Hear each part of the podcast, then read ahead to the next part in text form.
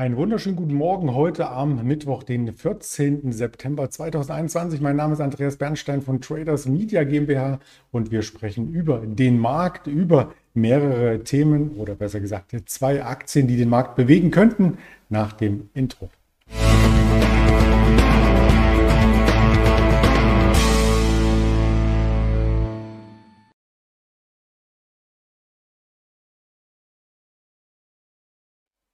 Die Themen sind klar skizziert am Morgen. Der DAX hat auch eine klare Richtung eingeschlagen und die heißt seitwärts. Also weder stark nach oben noch stark nach unten hat sich der Index bewegt am Vortag und wir schauen damit nicht nur auf den DAX, sondern auch auf zwei Aktien, die ich versprochen hatte, die Deutsche Bank mit Zukunftsplänen und auch Apple mit Zukunftsplänen. Da wurden gestern neue Geräte vorgestellt. Das schauen wir uns direkt an und möchten dann später auch noch einmal mit dem Händler Roland gegen 11.30 Uhr über den Markt sprechen freue ich mich schon sehr drauf. Doch zunächst der Blick zurück auf gestern, weil wir nämlich einen verhaltenen Dienstagshandel hatten. Leichte Pluszeichen am Ende, wenn man das Xetra, ähm, den Xetra-Chart als Basis hernimmt, aber wenn man die Hochpunkte vom Montagabend noch einmal als Referenz zu Buche zieht, war es ein leichtes Minus. Also in einer breiteren Range um die 15.700 pendeln. So kann man den Markt beschreiben. Die Volatilität hat dabei abgenommen. Wir hatten nur noch 100 Punkte, Bandbreite zwischen dem Tief und dem Hoch am Dienstag. Und das Ganze sieht dann im großen Bild so aus in der Tageskerze, als ob der Markt lauert, als ob er erwartet, als ob eine neue Entscheidung anstehen muss, eine größere Bewegung womöglich, wenn man sich die Volatilität anschaut. Aber da ist kein Impuls erst einmal im Blickfeld, zumindest aus Sicht des Wirtschaftskalenders, auf den wir später eingehen. Und die Vorbörse gibt es auch am Ende dieses Livestreams noch einmal mit aktuellen Daten hier ins Bild gerückt. Ja, wir schauen immer gern auf Amerika, auf Fear and Creed. Gestern auch lange Zeit im Plus gewesen, Dow Jones, Nasdaq, dann später wieder ein kleiner Abverkauf. Vielleicht hing es mit Apple zusammen, deswegen mein Hintergrundbild, das dürfte auch gleich das Thema sein. Man kann auf alle Fälle hier ähm, attestieren, dass der Fear and Creed Index etwas abgenommen hat, also von ähm, gestern noch äh, 37 auf nun 31. Das ist noch kein richtiges Angstlevel. Es ist so ein bisschen im zweiten Quadranten von links gesehen die Schwelle zwischen ja, Uneinigkeit, also einem neutralen Level in Richtung Angst, aber noch nicht in dem Angstlevel an sich enthalten. Aber man merkt schon deutlich die Zurückhaltung in den USA und man hat das auch bei den Tops und Flops gesehen. Die Technologiewerte, die waren erstmal stark. Das hat einer Infineon geholfen. Hier Jahreshoch knapp 38 Euro haben wir gesehen. Es hat aber auch auf der anderen Seite durch die allgemeine Seitwärtsphase im Markt den Versorgern wieder geholfen. Eine RWE war stärker, eine E.ON war stärker und ein Wert ähm, ist aufgefallen im negativen Bereich, auf den wir jetzt als erstes eingehen möchten. Das ist die Deutsche Bank, die ist unter 11 Euro gefallen und da gab es Schlagzeilen zu. Es geht hier um die Ertragssituation bei der Deutschen Bank und die ist ja laut der letzten ähm, Konferenz, die es gestern als Telefonkonferenz gab, stabil. Also stabile Erträge sind das Ziel, hat die Investment ähm, der Investmentbankverantwortliche ähm, gestern auf der virtuellen Bankenkonferenz ausgegeben. Mark ähm, Fedorczyk heißt er. Ich hoffe, ich habe es richtig ausgesprochen. Und im laufenden Jahr sind die Einnahmen dann spezifiziert mit 9,3 Milliarden Euro. Das klingt wie eine Megasumme. Ich meine, das ist die Hälfte der Marktkapitalisierung der Deutschen Bank, aber es ist eben nicht mehr als im vergangenen Jahr. Und das war so das Zünglein an der Waage. Man hätte hier durchaus mehr erwartet, weil Investmentbanking ist ja letzten Endes ein impulsiver Bereich, der auch dynamisch wachsen sollte. Aber hier wurde hereingereicht, dass es eben langsam zu einem langweiligen Bereich werden könnte, weil eben die Sparte ganz vielen internen Kontrollen überliegt, unterliegt. Die Kontrollmechanismen bestehen nicht nur in der Deutschen Bank selber, sondern werden auch auf ganz vielen Kontrollmaßnahmen. Und das ist ja auch äh, wichtig, weil nämlich diese Kontrollmaßnahmen ähm, dazu führen, letzten Endes Stabilität ins System reinzubringen. Stabilität und trotzdem noch ein bisschen mehr Wachstum, vielleicht nicht in diesem Jahr, aber im nächsten könnte geschehen, wenn Verstärkung jetzt an Bord kommt. Die Deutsche Bank holt den M&A-Spezialisten von JP Morgan, nicht nur ihn, sondern es gibt insgesamt drei Neuzugänge und äh, die Rede war hier vom bekanntesten Neuzugang von Christian Böhm, der kommt von JP Morgan und dieser war dort bis oder seit 2011 tätig, betreut als Executive Director Kunden aus dem Technologiesektor. Er ist erst 39 Jahre alt. Das Bild wollte ich jetzt nicht mit reinreichen, da es ja eher um die Meldung an sich geht. Ähm, er sucht also Investoren, Wagniskapitalgeber aus dem Bereich des Technologiesektors, ähm, ist weiterhin in Frankfurt tätig. Also man kennt ihn auch schon in Frankfurt und er war vor JP Morgan auch bei Merrill Lynch. Und neben ihm kommen noch zwei weitere MA-Experten hinzu. Und dann könnte die Deutsche Bank auch wieder in dem Bereich wachsen, weil gerade der Technologiebereich, wir haben es alles alle in Erinnerung, nicht nur wegen dem starken Netzwerk, sondern allgemein aus den Schilderungen vom Markt, dass Technologie einfach on vogue ist. In der Automobilbranche immer weiter vertreten, auch Gerade im Homeoffice ist man von Technik umgeben und letzten Endes entsteht auch so ein Video. Da nehme ich mich gern auch nochmal ins Bild mit viel Technikeinsatz vor so einer virtuellen Wand.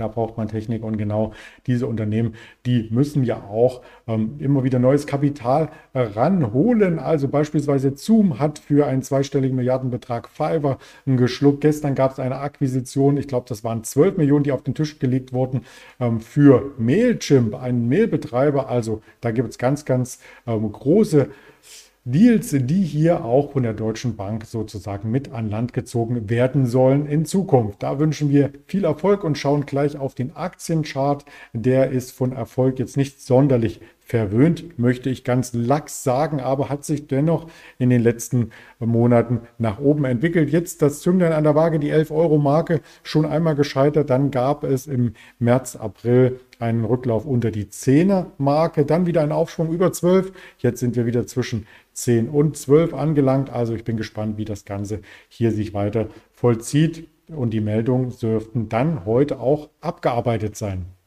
Wir blicken auf Apple, das ist noch nicht abgearbeitet, denn gestern Abend gab es die große Produktpräsentation und ja, was wurde da alles vorgestellt? Eine Menge und ein wenig was davon habe ich hier auch mitgebracht, zumindest auf der Tonspur. Es wurde ein kleiner iPad vorgestellt, das neue iPhone 13 Pro Max soll sogar ein Terabyte Speicher haben, soll ähm, letzten Endes hier auch in verschiedenen Farben kommen. Ähm, das normale 13er, also normalen Anführungsstrichen, hat zwei diagonal angeordnete Kameras. Man kann hier die tiefen ähm, Versionen bei einem Video aufnehmen, also quasi den Fokus von einer Person auf die andere lenken, also Effekte, die es sonst nur aus der Filmbranche gibt. Der neue Chip heißt A 15 Bionic und der ist erheblich leistungsfähiger. Klar, neues Modell muss auch leistungsfähiger sein und äh, deswegen diese Hintergrundunschärfe, das nachgereicht. Nennt man übrigens Kinomodus und das soll sich sozusagen ähm, die Kamera automatisch ans Motiv an passen und verschoben werden können. Also ich habe mir die Präsentation selber angeschaut, ging über eine Stunde, war sehr beeindruckend. Gibt es noch auf YouTube zu sehen oder auf der Apple-Seite selbstverständlich. Und das Schöne für Nutzer ist nicht nur, dass sie mehr Features haben, dass alles viel, viel schneller läuft, nicht mehr 60 Hertz beim Durchsliden durch die Apps, sondern 120 Apps. Bei Spielen macht sich das auf jeden Fall bemerkbar, ruckelfreie Bilder, auch bei extrem schnellen Bewegungen auf dem Display, ähm, sondern man hat hier auch die Möglichkeit, das Gerät einfach viel, viel länger zu nutzen. Die Batterielaufzeiten wurden erhöht um 1,5 bis 2,5 Stunden. Und das ist schon Wahnsinn, wenn man äh, lange Zeit mit dem Smartphone verbringt, beispielsweise in der Bahn oder auch ähm, im Business, in Konferenzen, E-Mails, äh, Zoom-Meetings und so weiter, was es nicht alles gibt. Man darf äh, auf den Preis gespannt sein und der wurde auch schon kommuniziert. Das iPhone 13 gibt es ab 899 Euro und das iPhone iPhone 13 Mini sogar ab 799 Euro. Das klingt alles äh, spannend. Ab 24. September im Handel, also zwei Wochen kann man sich noch gedulden. Vorbestellen kann man das ganz ab Freitag. Und wenn man das Spitzenmodell kauft, und da muss ich mich doch nochmal einblenden, um auch mein, ähm, ja, meine Verwunderung hier kund zu tun, dann kostet das Ganze, ich habe es recherchiert auf der Apple-Seite, 1829 Euro. What? Für ein Telefon okay. Also muss man mögen.